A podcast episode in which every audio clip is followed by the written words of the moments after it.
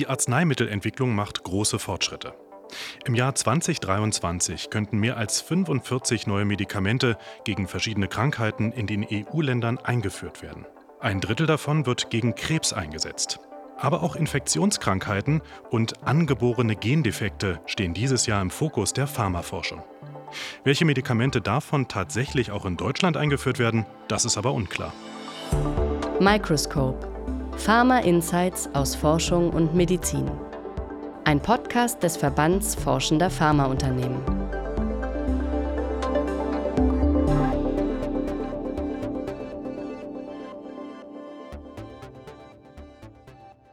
Ein frohes neues Jahr und herzlich willkommen zu einer neuen Episode hier bei Microscope. Wir schauen in dieser Episode, was die Pharmaforschung im Jahr 2023 bewegt. Den besten Blick darauf, den hat wieder Rolf Hömke, Forschungssprecher des Verbands Forschender Pharmaunternehmen. Hallo, Herr Hömke. Ja, schönen guten Tag. Herr Hömke, mal angenommen, Sie hätten einen Wunsch frei zum neuen Jahr, so einen ganz persönlichen Wunsch für die Pharmaforschung. Welches Medikament, das es nicht gibt, sollte unbedingt auf den Markt kommen? Da hätte ich schon gleich ganz viele Wünsche. Nur einen. Die Erfahrung ist eigentlich, das wichtigste Medikament, das kommen sollte, ist immer das, was man entweder selber dringend braucht oder was ein Freund, äh, ein Angehöriger ähm, dringend bräuchte. Insofern mit jedem, das ich jetzt nenne, würde ich so und so viele andere enttäuschen. Ich kann mich da nicht festlegen. Ja, ist natürlich ein wichtiger Punkt, gerade diese persönliche Beziehung. Ähm, ja, wenn jemand im Freundeskreis, im Familienkreis krank ist, da wünscht man natürlich immer das Allerbeste. Bleiben wir mal bei dem, was wir wirklich haben und schauen auf das, was jetzt dieses Jahr geht. Das sind zum Beispiel neue Medikamente gegen Krebs. Welchen Nutzen bringen diese Medikamente für die Patientinnen und Patienten? Krebs ist ja nicht eine Krankheit. Krebs sind schon nach der gängigen Einteilung jetzt mehr als 200 Krankheiten. Und wenn man noch genauer hinschaut, dann sieht man, dass selbst wenn zwei Betroffene nach dem Namen nach die gleiche Krankheit haben, dann verbergen sich dahinter nochmal etwas unterschiedliche Genmutationen bei den Zellen, die sich da eben unkontrolliert vermehren. Das heißt, auch da nochmal gibt es Unterschiede, wie man diesen Tumoren, diesen Zellen überhaupt beikommen kann.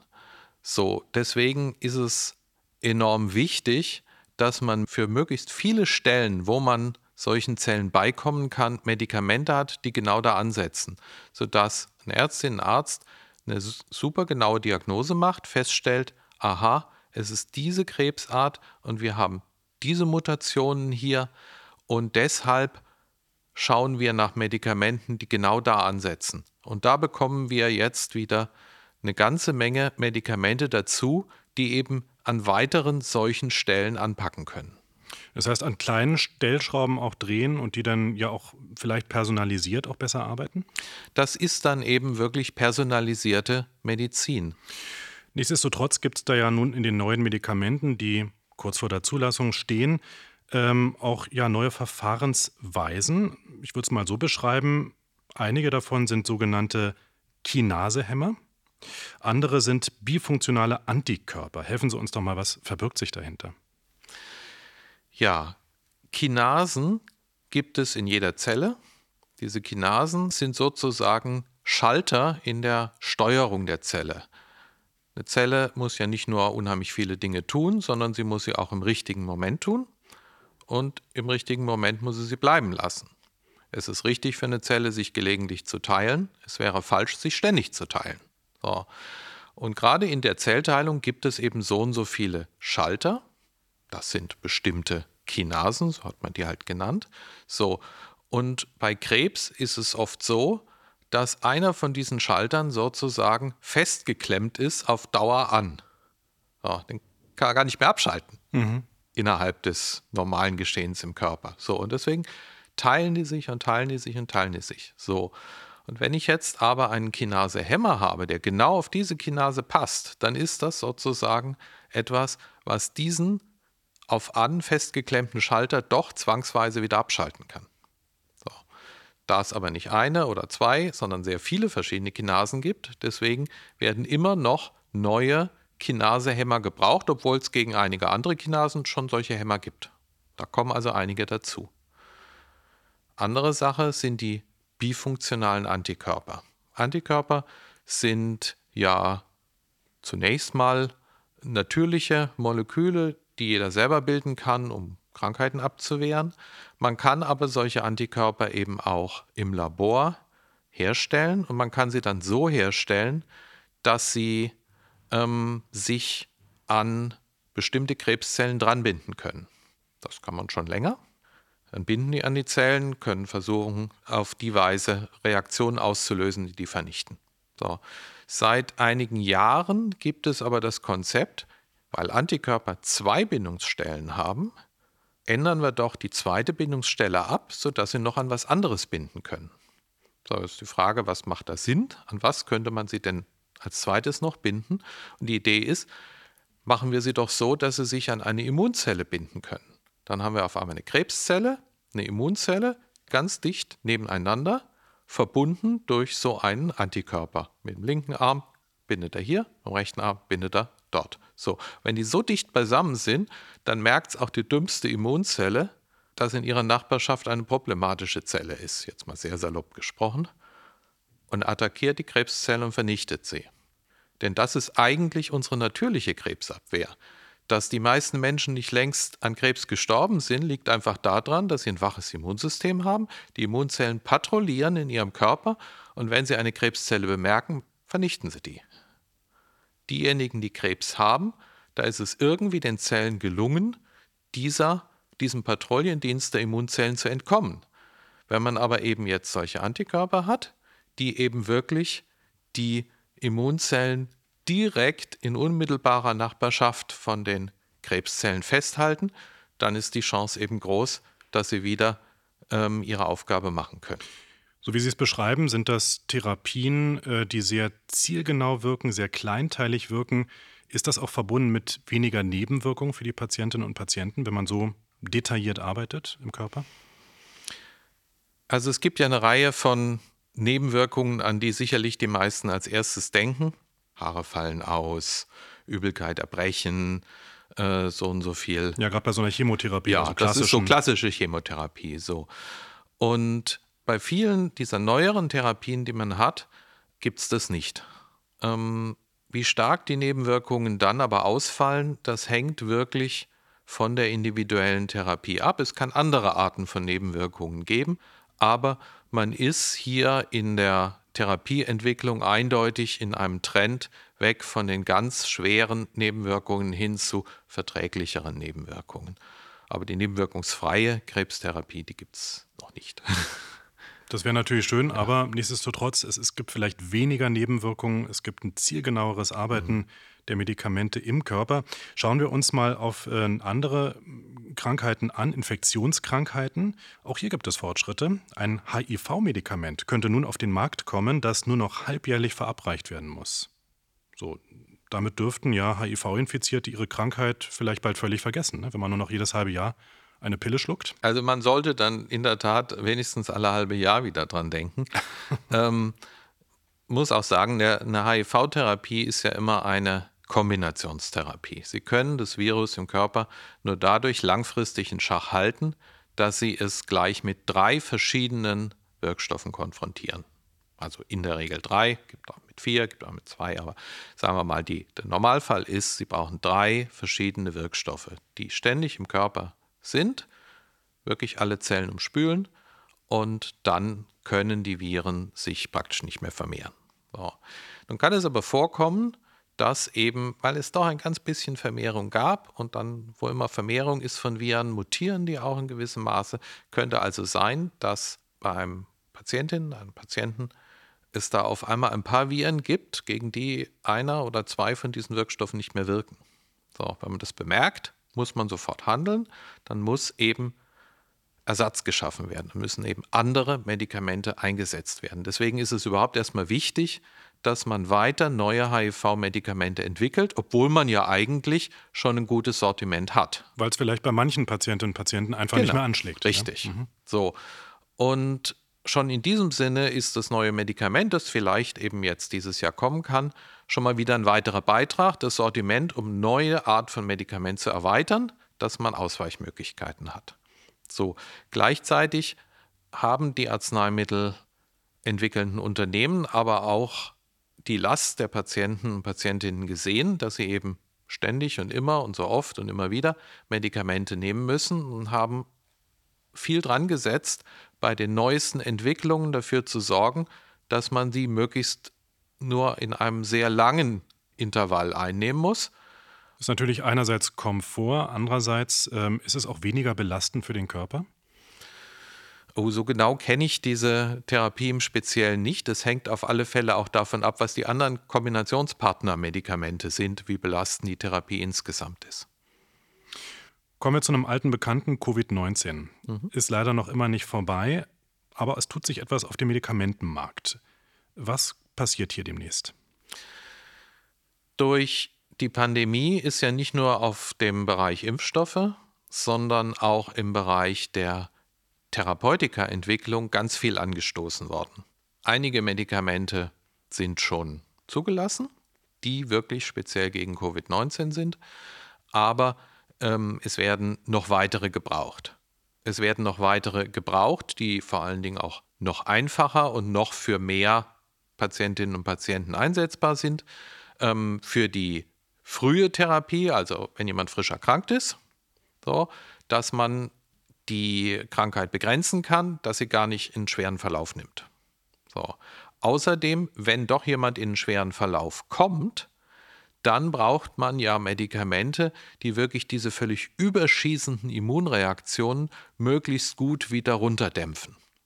Da hat man einiges und damit kann man einiges an Dämpfen machen, aber eigentlich braucht man etwas, was noch gezielter genau die Teile des Immunsystems runterbremst, damit es wirklich nicht zu kritischen Situationen kommt. So, dafür gibt es Ideen, dafür gibt es Entwicklungen, Erprobungen und davon könnten jetzt eben weitere Medikamente in diesem Jahr noch tatsächlich die Zulassung erreichen, wenn sie jetzt sehr zügig eingereicht werden. Denn für solche Medikamente dauert das Zulassungsverfahren jetzt nach der Erfahrung der letzten Jahre deutlich kürzer als für normale Medikamente.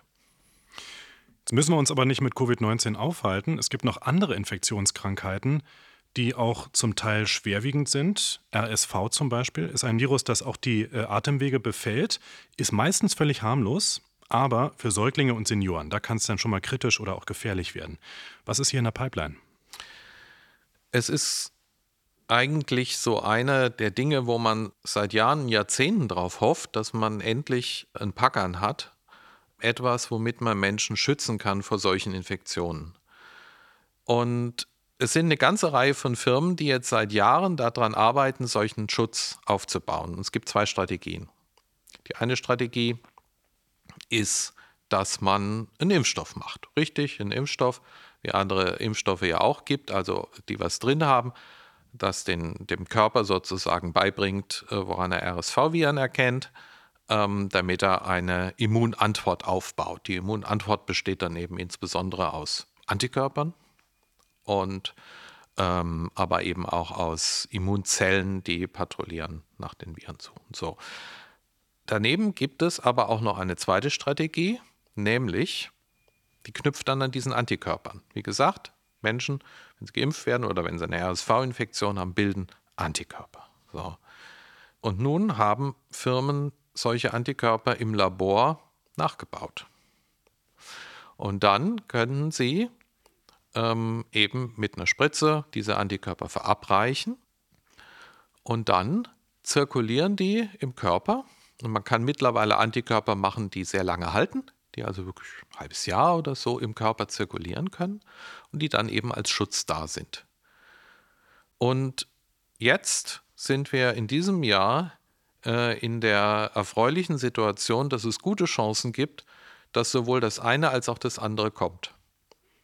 Das eine, diese Antikörperkonzentrate für ähm, Kinder, kleine Kinder, und ein richtiger Impfstoff für Senioren. So.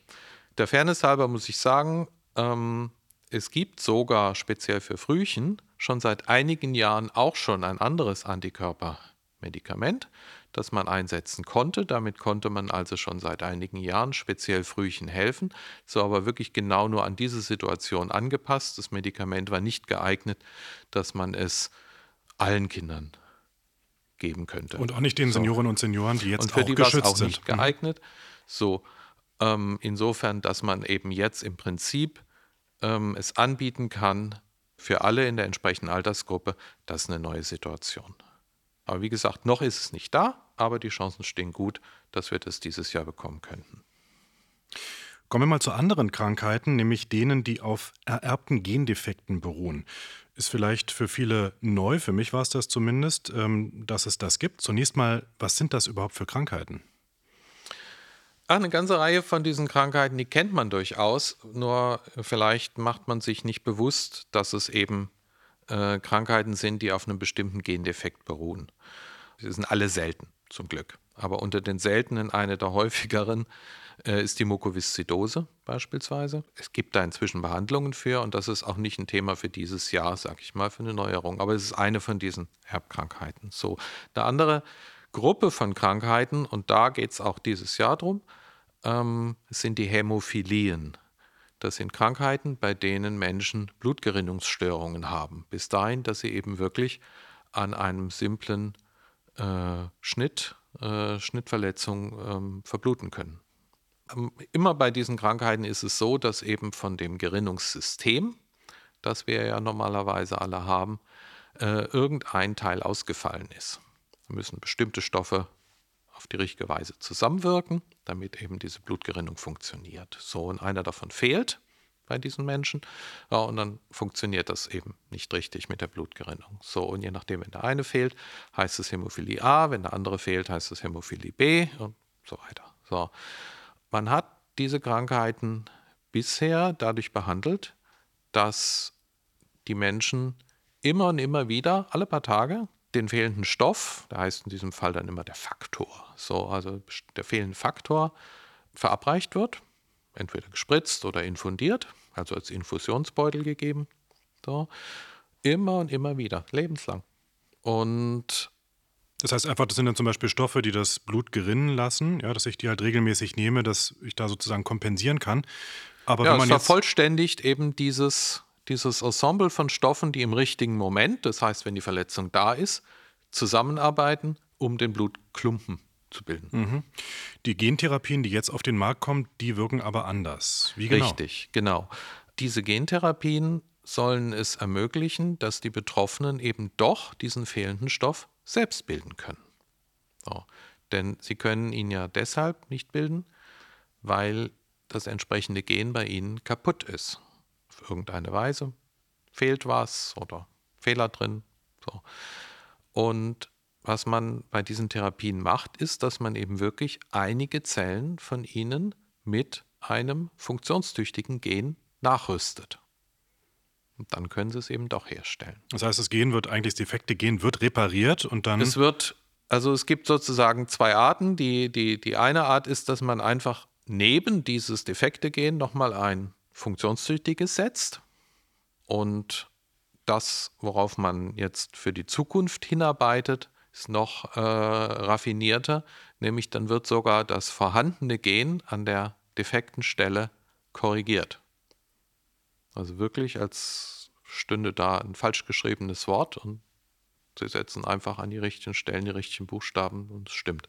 So, das ist aber, ähm, das ist sozusagen die, die, die neueste Entwicklung, dass man auf sowas hinarbeitet. Äh, die Therapien, um die es jetzt geht, die sorgen eben einfach dafür, dass neben das defekte Gen nochmal ein funktionstüchtiges gesetzt wird. So, und dann können die Leute diesen Stoff eben doch selber bilden und brauchen dann entweder gar keine Faktorspritzen mehr ähm, oder wesentlich weniger.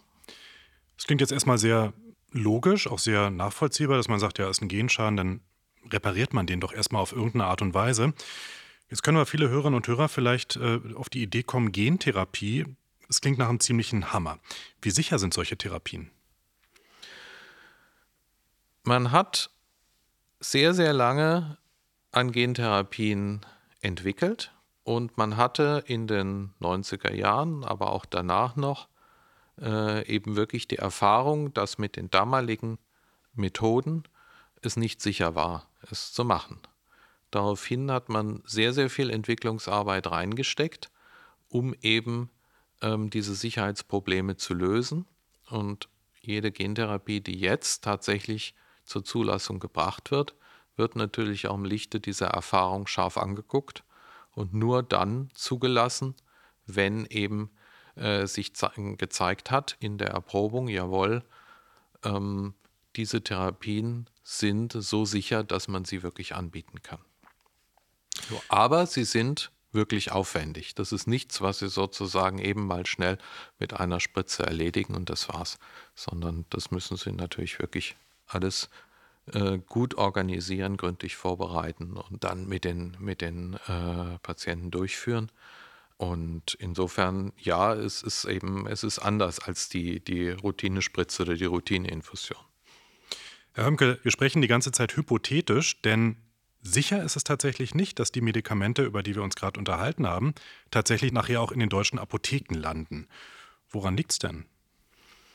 Also der Gang der Dinge ist ja grundsätzlich so, Medikamente werden erfunden, Medikamente werden dann erprobt mit ganz vielen Freiwilligen. Wenn die Erfahrungen eingesammelt sind, dass sie wirksam sind, dass äh, sie verträglich sind, ähm, dass man weiß, ähm, dass sie sicher genug sind und so weiter, dann kann die Zulassung eingereicht werden.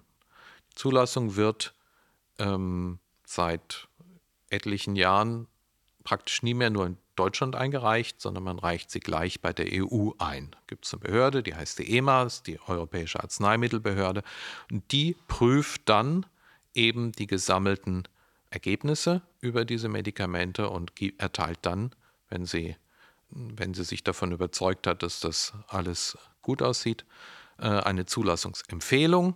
Die Europäische Kommission sagt dann anschließend, jawohl, jetzt ist es offiziell zugelassen. So, ein zugelassenes Medikament kann ein Hersteller grundsätzlich in jedem EU-Land dann auf den Markt bringen. Muss er sich aber für jedes Land nochmal neu entscheiden, ob er es tut und wann er es tut. Aber dann geht es ja auch noch darum, wer bezahlt dafür. Denn normalerweise für verschreibungspflichtige Medikamente in Deutschland ähm, zahlen ja nicht die Patientinnen und Patienten, sondern die Krankenkasse. So, man hat es in Deutschland so geregelt, dass zunächst für ein neu eingeführtes Medikament die Krankenkassen zahlen, aber während die ersten Monate laufen, wird für dieses Medikament eine Bewertung erarbeitet, wie viel besser es denn ist als das, was man vorher auch schon an Behandlungsmöglichkeiten hatte. Und wenn diese Bewertung vorliegt, dann finden Preisverhandlungen statt zwischen den Krankenkassen und dem Hersteller. Und das ist dann der kritische Punkt. Da könnte es eben sein, so sagen Sie als VFA, dass der Kostendruck einfach so hoch ist im System gerade, also auch gegenüber der Branche, ähm, dass es sich für viele Hersteller nicht lohnt, das Medikament äh, sozusagen auf den Markt zu bringen. Problem auf der anderen Seite ist ja, viele Menschen zahlen bereits höhere Beiträge seit 1. Januar für die gesetzliche Krankenversicherung, ja, die ja da ähm, ähm, äh, einspringen muss und zahlen muss. Gleichzeitig sind die Kosten für die Menschen aber schon sehr hoch. Hinzu kommen ja noch die ganzen anderen Kosten, die die Menschen deckeln müssen. Energie, Heizung, das Ganze drum und dran. Also wie soll es anders gehen? Vielleicht mal in mehreren Schritten. Also das Verfahren, das ich gerade beschrieben habe, das ist ja grundsätzlich erstmal so ähm, auch schlüssig. So. Ähm, es gab nur im letzten Jahr gültig ab jetzt, Januar diesen Jahres, eine Änderung in dem Gesetz, das regelt, wie eigentlich so eine Bewertung des Zusatznutzens gemacht wird. So. Und welche Konsequenzen sich daraus jeweils ableiten sollen. Und da wurden sozusagen die Spielregeln verändert, zu Ungunsten eigentlich der Bewertung der Medikamente und damit auch zu Ungunsten der Position der Hersteller, wenn sie nachher in die Preisverhandlungen gehen. Das heißt, ähm, natürlich muss es Preisverhandlungen geben. Soweit so klar.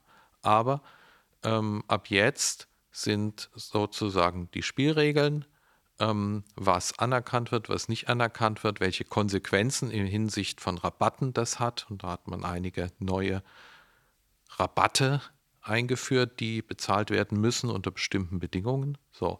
Und damit verändert sich einfach hier eben ähm, die Situation für die Hersteller, was sie im letzten Jahr noch hätten in die Verhandlungen einbringen können und das, was sie jetzt, ab jetzt in die Verhandlungen einbringen können.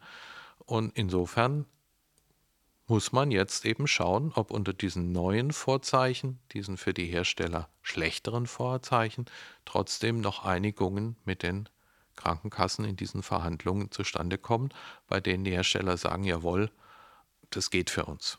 Grundsätzlich völlig klar, Gesundheit kostet sehr viel. Die Ausgaben haben sich in verschiedenen Stellen des Gesundheitswesens in den letzten Jahren ganz erheblich ausgeweitet und dann reflexhaft zu sagen, naja, dann müssen wir halt bei den Medikamenten wieder einsparen, was wir an den anderen Stellen mehr ausgeben.